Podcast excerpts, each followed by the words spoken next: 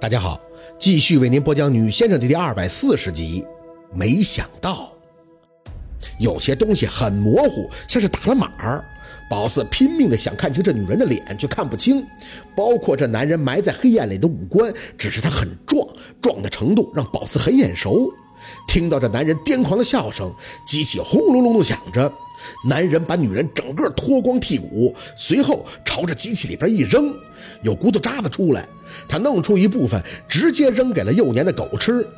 宝四死死在黑暗的空间里，就看见一个画面，除了看，什么都做不了。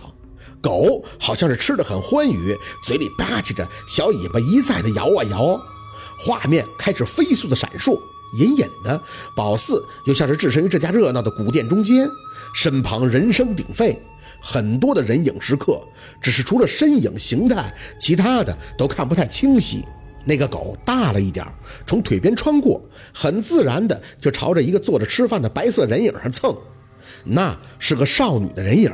不多时，女孩子轻笑的声音响起：“嘿，这狗好可爱呀！”声音很熟。宝四眯着眼儿，却总也看不清楚。画面快进般的闪动，看着这个瞧不清脸的男人在骨汤中做着手脚。要打烊的时候，白色的人影还伏在桌面上趴着，心里憋了口气。壮硕的看不清脸的男人一杯白水把这人影泼醒，可悲的是，还是只能听到声音。你要做什么？女生很惊恐，男人却扛着她直奔了那个小屋。白色人影没挣扎几下，那个男人便一动不动了。宝四看不清白影，但只能看到那个男人的身体，他的裤子还没有褪下就不动了。这说明什么？正在脑子里转着，白色人影的声音却变得轻柔。我可以帮你的，信息量大的惊人，仿若高速火车正带着这些画面呼啸的穿山入洞，不停的送进宝四脑子里。他看到了一个又一个的女人，除了那个声音耳熟但只能看到身形的白影，其他的女人脖子以下算是可以看得清楚了。衣服都不一样，但是表达出的恐惧都是一样的。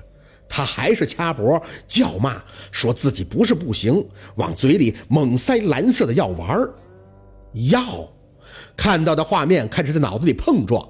那个男人全身血管凸起的啪啪直作，直到那个男人喊了一声：“臭女人，老子出来也可以做护法，还是可以挣大钱，我干死你们！”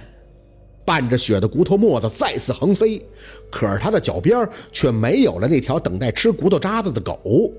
木的睁眼，手还在小金刚的身上。护法药、女人、狗、骨头，以及那个耳熟的声音、白色的身影。垂眼看见小金刚，他把苏小雨那个喜欢跟厨接近的狗给咬了，却让宝四借着外边的阴气感受到了这些。这说明什么？宝四，你怎么还蹲在这儿啊？没给他洗澡啊？庞庞出来看见宝四，还愣了一下。宝四的一张脸还呈着发愣的状态，手指发木的指向现在异常老实的小金刚。你说，你说他把苏小雨那狗的衣服给咬破了？嗯，可凶了呢。庞庞懵懂的应着，这狗也不知道怎么了，看到苏小雨还有苏小雨那俩狗就不爽。说着，他还小声了几分，指了指小六的卧室房门，不能被嘚瑟猴听到，不然他又得来劲儿了。这都郁闷完了。宝四没再吭声，脑子里信息还在不停的碰撞。信息顷刻间接收的太多了，需要时间去逐一的消化。拍了拍小金刚的背，让他跟着自己回到卧室。庞庞在后边问：“不用给狗洗澡了吗？”宝四冲他摇头，嘴巴张了张：“不着急，有人该好好洗洗了。”庞庞不懂，却没再多问。应该很晚了，所以他困倦的打了个哈欠，就回去睡了。宝四那自然是睡不着了，没开灯，坐在床边看着小金刚，脑海里不停的捋着脉络。是不是应该可以这么讲？大姨妈来的时机正好，纯粹的阴身可以让怨灵跟着随时准备入梦，而小金刚把苏小雨家那狗咬的时机也是正好，一摸它正好能用身体感受到苏小雨那狗身上的阴气。门口的阴魂收到了讯号，当即就给宝四遮掩了，急管齐下。那家店的前因后果，老板如何杀的人，自然让宝四看的是清清楚楚。就算是人看不清，事儿最起码是闹明白了。时机呀，宝四的阴身，以及小金刚适时对壮壮发动的攻击，还有跟他回来的阴灵，少了哪个，大概都看不了这么全乎。天时地利人和，微微的吸了一口凉气，嘴里冷喝了一声。那条被男人喂骨头渣子的狗，居然就是壮壮。而万万没想到的是，这件事儿还能跟邪教有牵扯。男人吃的那个蓝药丸，见过。当初那个向阳要欺负他，不就是吃了一嘴那个药丸，才变得力气惊人，能一把把安九甩出去的吗？摇摇头，这么想信息太乱。拿出本子，先把这些线一条一条的列出。先从这个骨汤蛋的老板开始，这个店是他的，而他的身份一直是那个邪教的护法，也就是跟向阳他们差不多。那他为什么要离开邪教呢？很简单，邪教的那些所谓的护法需要先睡世尊的女人验明正身。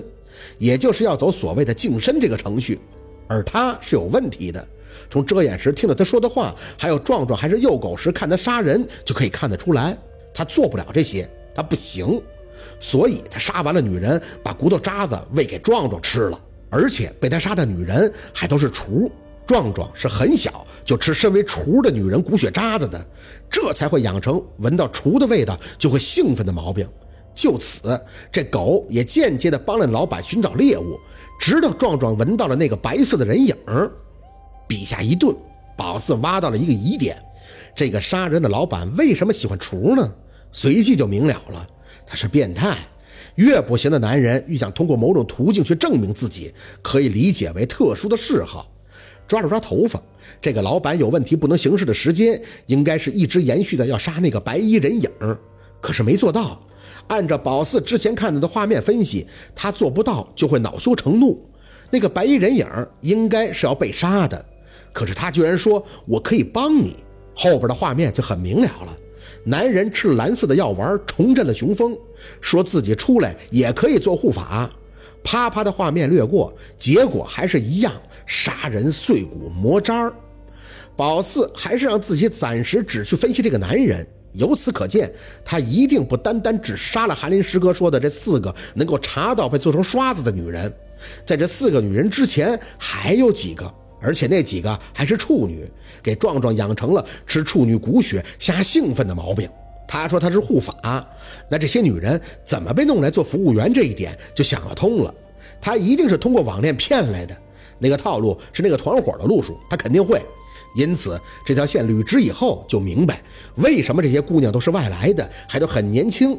他也是经过挑选的。再有很重要的一点，这些冤魂为什么会弱的原因也清楚了。他一开始在邪教那是护法，做护法不光要跟这些女弟子做运动净身，还要做一个很重要的工作，就是在腿上刺咒锁魂咒。这个老板在做护法期间，他肯定会刺这个锁魂咒的。因此，一开始被他害的女人都是刺了锁魂咒，所以日子久了，他们才会弱成这样，只能抱团在一起，才能给宝四讯号。心里的疑团渐渐揭开。再想想韩林师哥说过的话，他说这个老板被羁押后，现在一直想要自杀，这就说明他开始承受反噬了。正是因为这个背心的道行被宝四破了，所以锁魂咒也就不生效了。哪怕怨灵再弱，他们的怨气也会爆发，让这个老板尝到杀人偿命的后果。长吁了一口气，继续捋下线条，就是白衣人影，是他的出现解决了男人不能行房的问题，也就可以表明是他给了那个男人蓝色的药丸，也是他在那时接手了壮壮。虽然他的身形还有脸都没有看清，但他的声音宝四认识，重重的在本上写出了三字人名：苏小雨。好，今天的故事就到这里了，感谢您的收听。喜欢听白好故事更加精彩，我们明天见。